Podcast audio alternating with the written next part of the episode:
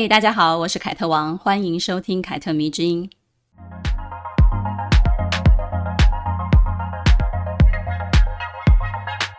大家这个夏天过得好吗？天气很热，人很容易就变得很浮躁，对吧？老实说呢，我今年夏天过得还蛮好的，作息很正常，每天也都照着自己的节奏在生活。这对一个中年人来讲呢，已经是莫大的幸福了。而这个夏天呢，我还追了一部古装言情偶像剧，叫做《星汉灿烂，月升沧海》。沉浸式的追剧体验让我找回了以前我喜欢看古装剧的那个乐趣哦。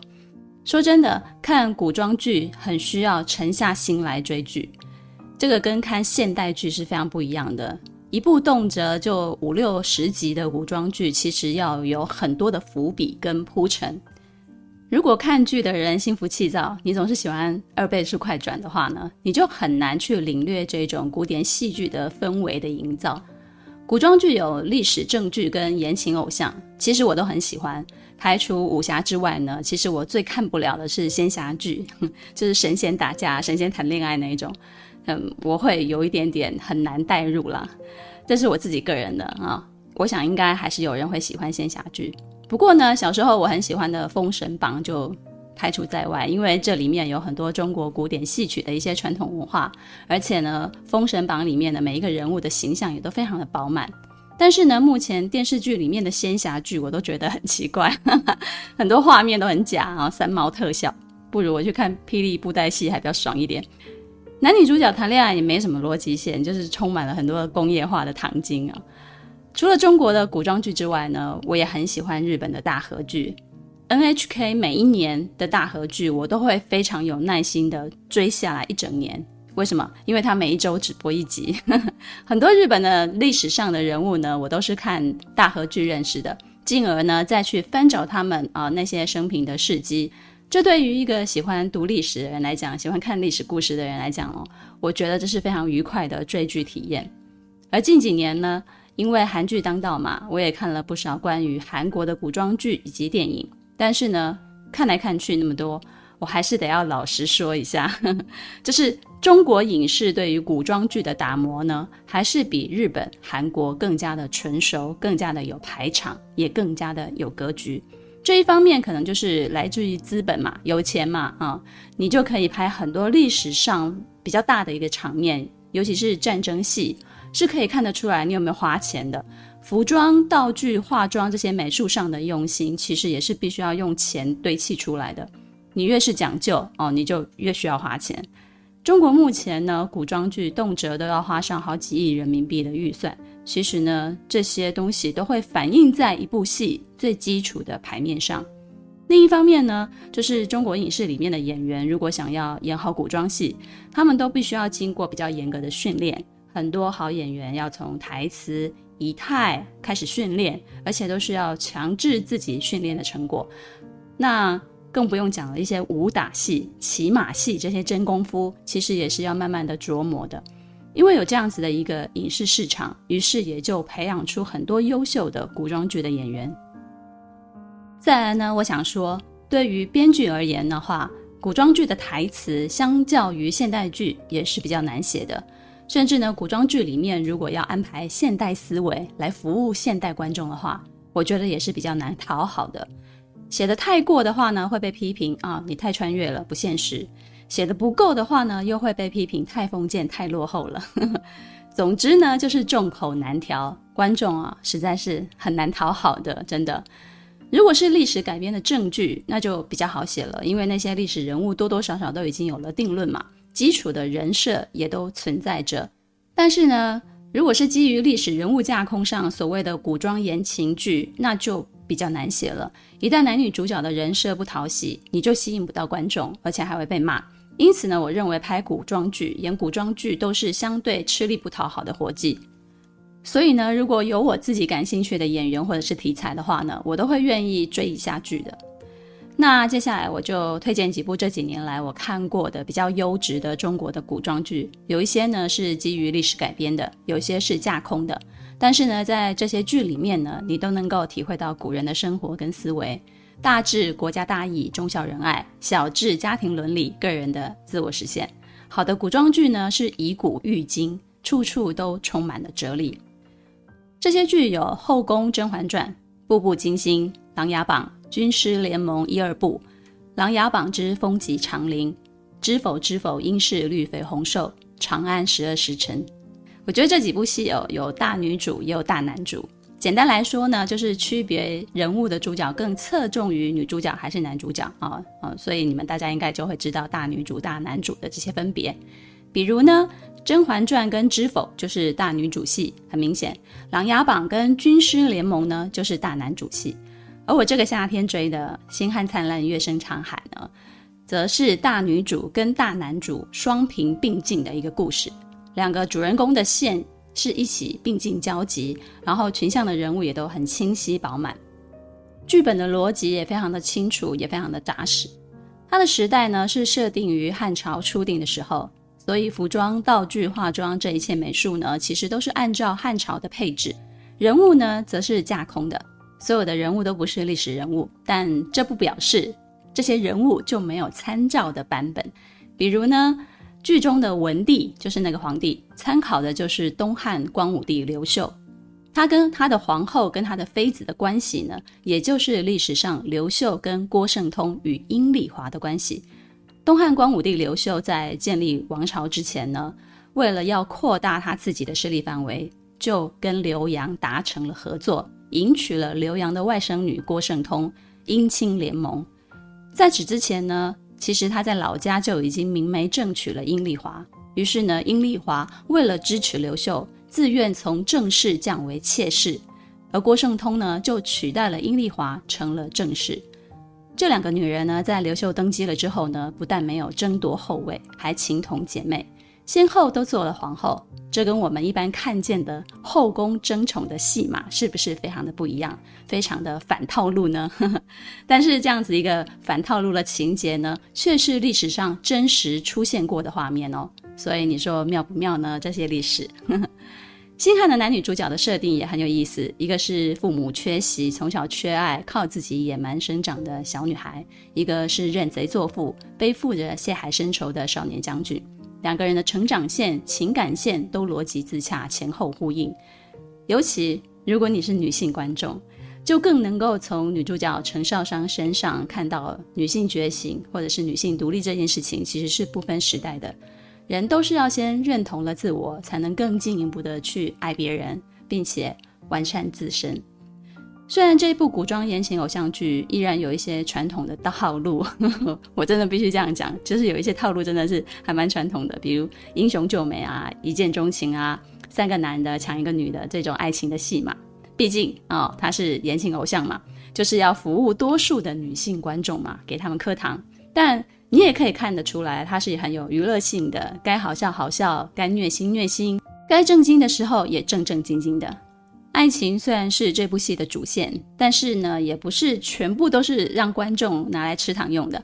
过程是循序渐进，很能够映照现实当中我们谈恋爱的时候。加上呢，还有家庭戏、宫廷戏、权谋戏贯穿其中，所以其实是非常精彩的一个剧情。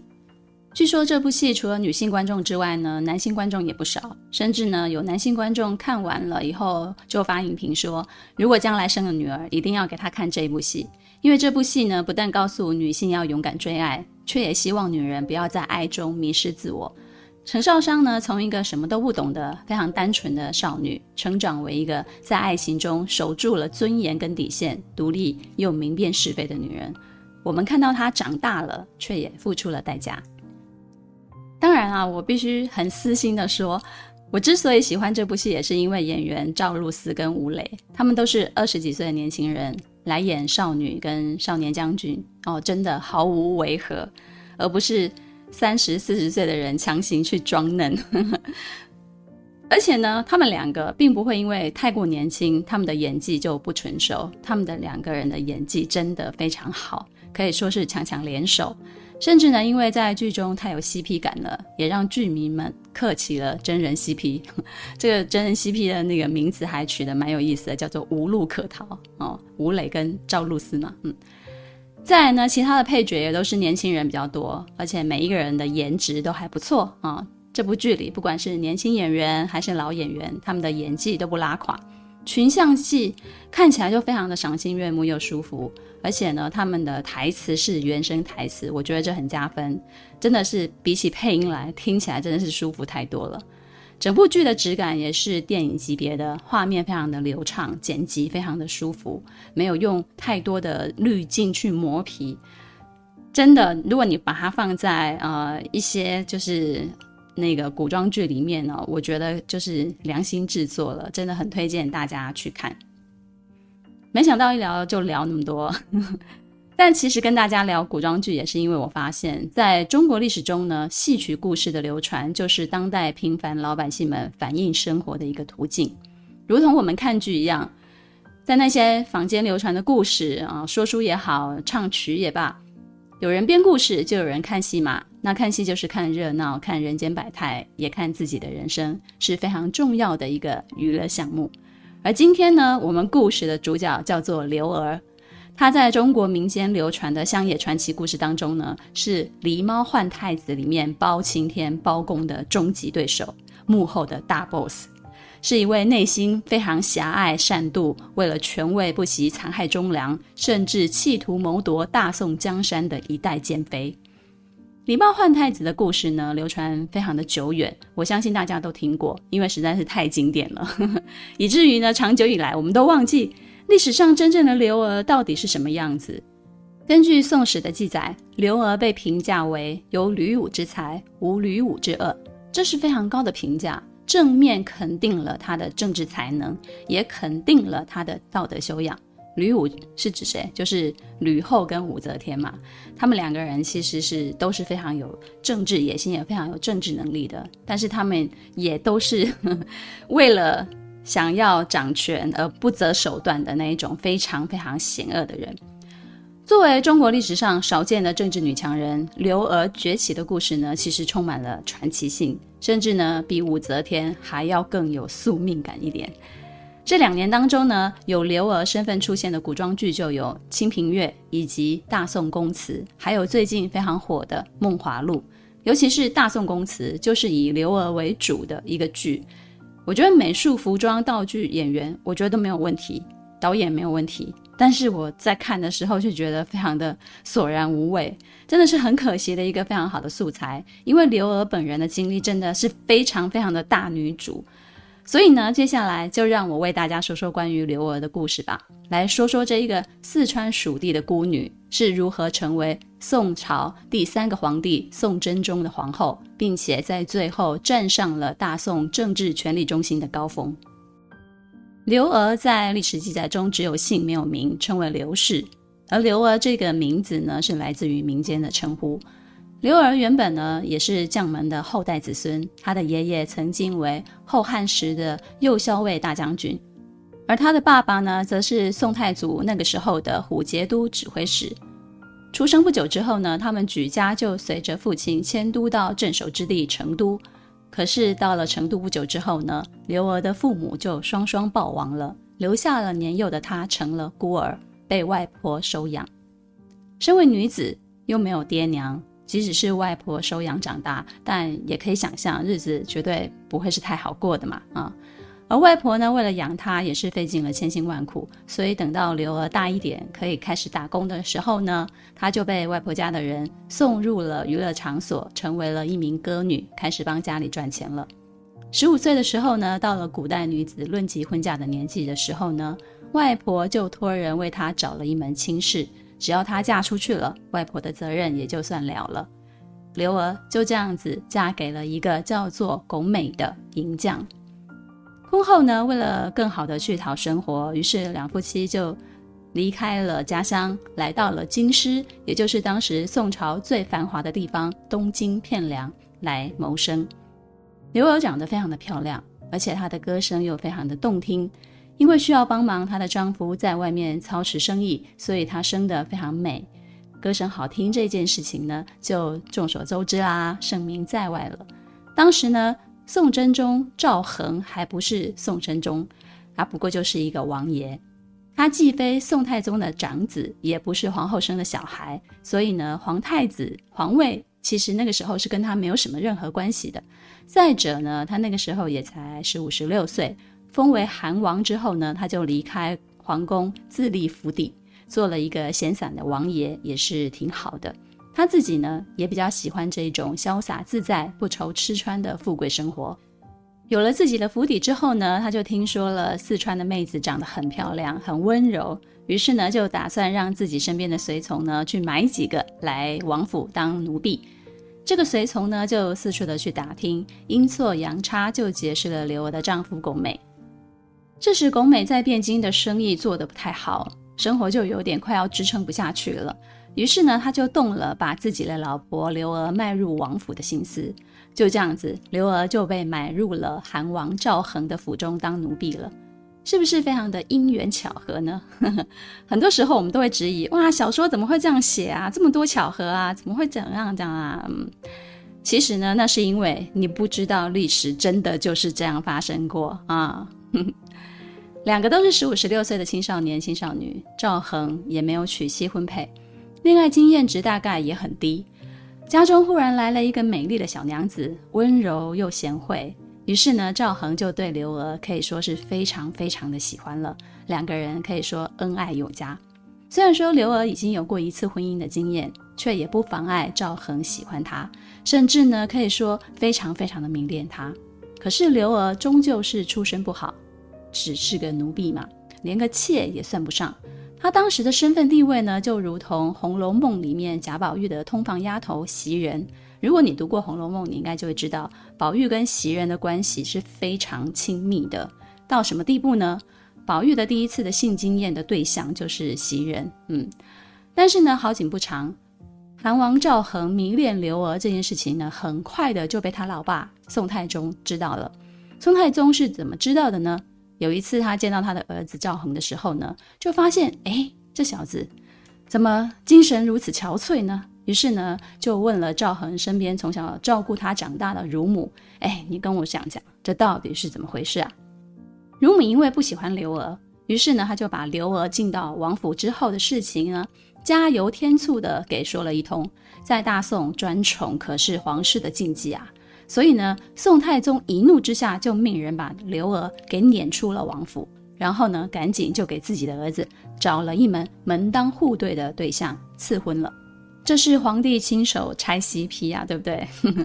赵恒一开始还反抗呢，但最后还是不得不屈服在自己老爸的淫威之下。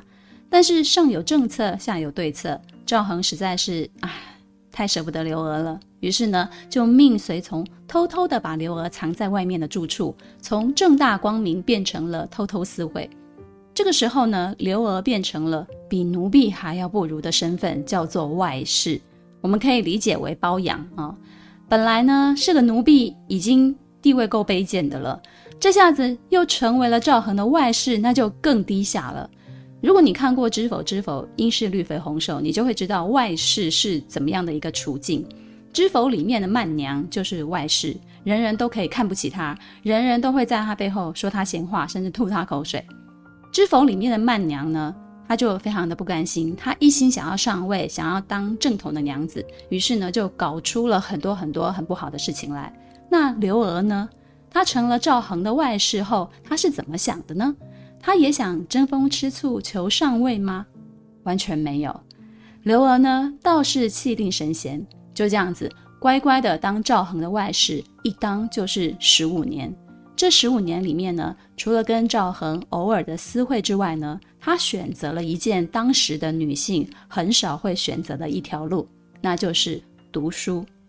也是因为这个选择，让刘娥注定跟其他的女人有着不一样的命运。我曾经写过一篇关于电影成长教育的影评，我告诉大家，学习跟奋斗对女人究竟有何意义？不要说古代啦，就连现代的女人，很多人都觉得啊，我只要嫁了一个好老公，他肯养我，生活有了依靠之后呢，我就可以停止精进我自己。这真的是大错特错啊！不管是男人还是女人，最可惜的就是停止对自己的要求，安于现状。刘儿，他本可以依赖赵恒给他的一切，就这样子守着他自己眼前的一亩三分地，好好的生活就好了。但是呢，他却利用时间潜心苦读研究男人们所要念的书，不把这些心力拿来跟赵恒吵架。不跟赵恒身边的女人争风吃醋啊！你怎么不把我扶正呢？你怎么可以娶别人呢？让我流落在外呢？他就是默默的读书学习，努力的精进自己。刘娥虽然出身不好，但是她不是一个短视尽力的人。她对自己非常的有耐心，而且肯付出。有些时候，你想想，女人也许可以不用拥有美貌，但是绝对不能够缺乏会思考的脑袋。男人的爱可以是一时的，但是自己的能力可是一辈子的事啊。前面说到了太子之位本来跟赵恒是完全没有关系的，但是呢，命运就是如此的神奇，也如此的捉弄。他的哥哥赵元佐因为叔父赵廷美之死就发疯了，之后呢，他的二哥赵元喜也无缘无故的暴死了。于是呢，赵恒就这样被立为了太子。两年之后，宋太宗驾崩。赵恒就即位，成了宋朝第三个皇帝宋真宗了。当了皇帝之后呢，宋真宗就把刘娥接进了宫中。但是呢，因为他有自己的皇后跟一众的妃嫔嘛，所以刘娥刚入宫的时候呢，是没有什么名分的。可是宋真宗实在是很喜欢她啊，于是呢，就让她在身边服侍自己。加上刘娥她也不争宠，也没有替宋真宗生下小孩，所以呢，她在后宫的人缘就不错。几年之后呢，她终于被宋真宗封为四品美人。其实皇帝如果要封后宫的女子给他们名分呢，其实是也要经过朝中门大臣的同意的，就是图个名正言顺嘛。但是刘娥因为出身比较低贱，等了很久很久，她才受封。她真正拥有身份地位，被封为美人的时候呢，已经三十六岁了。也就是说，从十五岁认识赵恒开始。他花了二十年才做到这一个小小的位子，但因为常年侍奉在宋真宗的身旁，加上他利用了那十五年饱览群书、精通历史，所以呢，在一些朝政事务上呢，他总是能够给宋真宗一些非常不错的建议。这其实跟我之前说武则天的故事是非常像的。武则天在感业寺的时候呢，也是没让自己闲着，非常努力的学习。等到她再次得到机会入宫跟李治一起生活之后呢，她就成了李治身边一个可以讨论朝政的枕边人了。这种同盟的情感其实会使夫妻的关系更加的稳固。而刘娥呢，也慢慢的知道朝廷政治是怎么一回事，权谋是怎么一回事。一点一点的，从一个顺从、没有欲望、野心的小娘子，变成了一个想要有一番政治理想、想要实现她的铁娘子了。郭皇后死后呢，宋真宗想要立刘娥为后，结果呢，就遭受到以寇准为首的群臣们的反对。反对的理由不外乎就是刘娥出身太低贱了，不可为一国之母这种理由。这个反对声浪呢，为日后的天禧党争埋下了伏笔。既然群臣不想让宋真宗立刘娥为后，那宋真宗也就让后位就这么空着。反正空久了，你们推荐的人我也不想立。天下人没有母仪的表率，到最后你们不也得顺从我这个皇帝吗？而在立后这个期间呢，刘娥身边的一个侍女叫做李氏，受到了宋真宗的疼爱，李氏就怀孕了，生下了当时唯一的一个皇子，也就是后来的宋仁宗赵祯。宋太的几个皇帝啊，都有少子化的忧虑，难怪他们的国力也是普遍比较羸弱的。刘娥在李氏生下小孩之后呢，就把他当做是自己的小孩来抚养了。这对李氏来讲也是一件好事。自己的儿子如果给未来可能会当皇后的人当儿子，那么他之后就有机会是皇太子嘛。两年之后，刘娥终于顺利被立为皇后了，赵祯也就顺理成章的成为了皇太子。这个经过呢，其实就是我们后来所听到的狸猫换太子的最真实的版本。刘娥并没有那么丧心病狂，她甚至呢是非常厚待李氏的，给她最高规格的嫔妃的待遇，而且呢之后李氏病亡了，还给她厚葬呢。但之所以民间会有这段的改编，可能也是出于后来他大权在握，迟迟不肯放权给宋仁宗的关系。朝中那些大臣当然就会放黑料抹黑他嘛，而这些黑料呢，就会传到老百姓的耳朵里面，那传来传去呢，就被渲染成一个民间的故事了。他们说刘娥是为了巩固自己的后位，所以抢了别人的孩子，用别人的孩子当成自己的孩子。那朝中上下呢，也因为忌惮刘娥的威势，所以不敢多话，使得李宸妃跟赵祯母子至死不能相认。刘娥死后呢，宋仁宗生母的谜底才揭晓。于是元代以来呢，刘娥、李宸妃的故事就被民间的戏剧、小说逐渐改编成了家喻户晓的传奇故事——狸猫换太子了。这个时候，你就不仅要感叹一声：毁掉一个女人的名誉的方式，怎么从古代到现代都没有改变呢？对吧？话说回来了。成为了皇后的刘娥呢，迎来了宋真宗身体最不好的时候。我这里这里用“迎来”，觉得好像有一点不好，但是事实就是如此。宋真宗晚年健康不佳，中风之后呢，大部分的时间呢，脑袋都是稀里糊涂的。这说来跟李治、跟武则天好像也是有点像吼，都是丈夫病了以后呢，老婆就代为掌管朝中之事。刘娥处理政事非常的严谨，非常的周密，所以宋真宗也就很放心的把事情交给他处理。但朝中的大臣们可不是这样想的啊，哼，他们早就非常不爽刘娥一个女人掌有权力了，于是也就纷纷的在宋真宗的跟前劝说啊，说啊，刘娥会专政啊，她会危及赵氏的江山啊，就跟武才人武则天一样。那帮以寇准为首的臣子呢，就提出了让太子监国的建议了。他们希望宋真宗可以下诏书，结果呢，事迹败露了，被皇后知道了，寇准一行人就被拔除了官职。其实呢，这时刘娥是很怕皇权落入权臣的手中的，因为太子非常的小，非常的年幼，如果代为监国的话，他就很容易被权臣操弄，被权臣利用。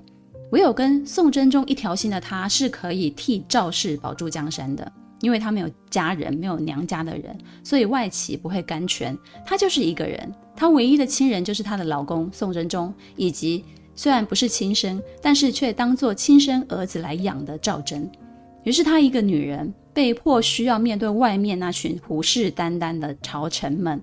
他开始展现自己非常优秀的政治手段，利用臣子们之间相互的猜忌跟嫌隙，培养了属于自己的势力，成功制衡了寇准，除掉了奸神丁谓，终结了天书运动，结束了党争，发行了中国历史上最早的纸币，叫做交子，兴修水利，创设建院，兴办州学，为宋仁宗亲政之后的仁宗盛世打下了非常坚实的一个基础。可以说，宋真宗死后呢，十三岁的宋仁宗即位，刘娥为了帮助这个少不更事的皇帝奠定更为稳固的基础，可以说是殚精竭虑，付出了一切。这个道理其实是非常简单的，你就把刘娥看作她嫁给了一个企业家，而这个企业家的大老婆她自己没有小孩，于是她就替小老婆养小孩，替这个企业家管理好他的公司，管理好他的家庭大大小小的事情，因为他是一个孤儿。唯一的依赖就是他的夫家，所以夫家好，他就好。他早就把夫家当作是自己的家了。很多人说，同样都是大权在握的女人，刘娥离武则天却差了一步。意思就是说呢，她没有临朝登基变成皇帝，她还是输给了武则天。我觉得啊，呵呵，这两个人他是没有办法放在一起比较的，他们两个的结果是没有办法一起比较的。但是呢，这两个人绝对都是历史上非常出色的女政治家，她们的差别只在于一个人敢胆大的推翻传统，取而代之，而另一个人则是行事谨慎，步步为营。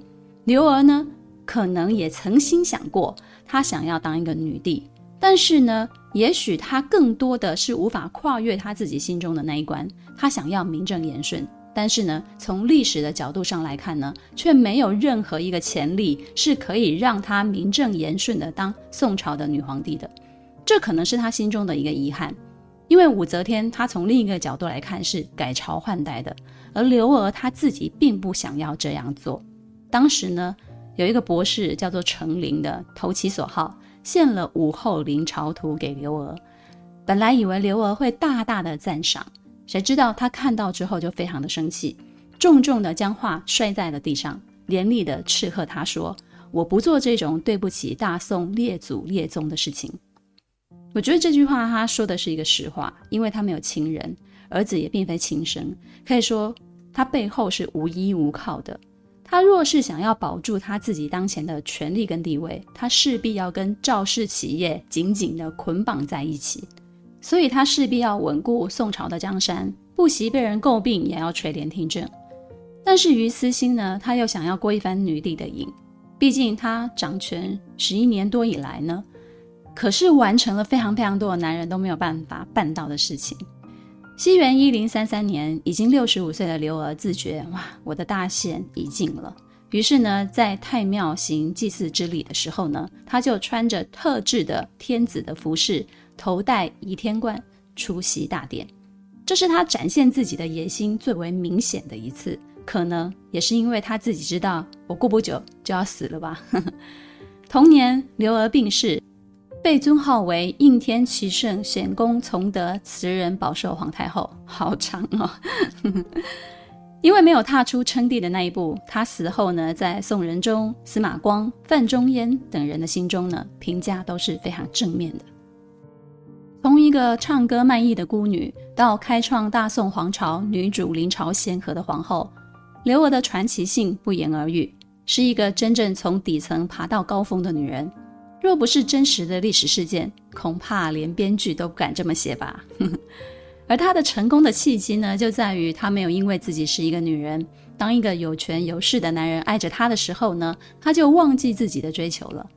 有人会说，刘娥之所以有机会，还不是因为赵恒爱她。但男人的爱真的就这么可靠吗？对皇帝来讲，他要什么女人没有啊？更多的是色衰爱弛、被打入冷宫的女人。刘娥的成功呢，离不开她自己对待她自己的方式。若是没有潜心苦读的那十五年，即使她日后有机会进宫，成为宋真宗的妃子，成为他的皇后，也不可能有临朝主政的能力。从外部来看，她好像是因为非常幸运，扒到了一个高富帅，从此飞黄腾达。但从内部来分析，脱离不了她自己的努力，脱离不了她自己对自己的耕耘。不管是进宫前还是进宫之后，他都把精进自己摆在第一位，韬光养晦。我常想，我们为什么要读历史呢？也许就是从这些历史人物、历史事件当中呢，看到最真实的人性。因为千百年来，饮食变了，衣着变了，科技也更发达了，但是人性依旧是那样，没有变化。所以才有一句话是这样讲的：历史总是如此的相似啊。读历史呢，就像我们看剧一样，我们也许看的不是历史，不是剧，而是自己。我们在剧中看自己的反应，看自己的解读，看自己看待事情的角度，从而告诫自己。而刘娥的故事让我知道，无论命运如何待你，是好是坏，只要你对自己永不放弃，终究有改变命运的时候。不知道你喜欢这一集的故事吗？凯特迷之音，咱们下次见了。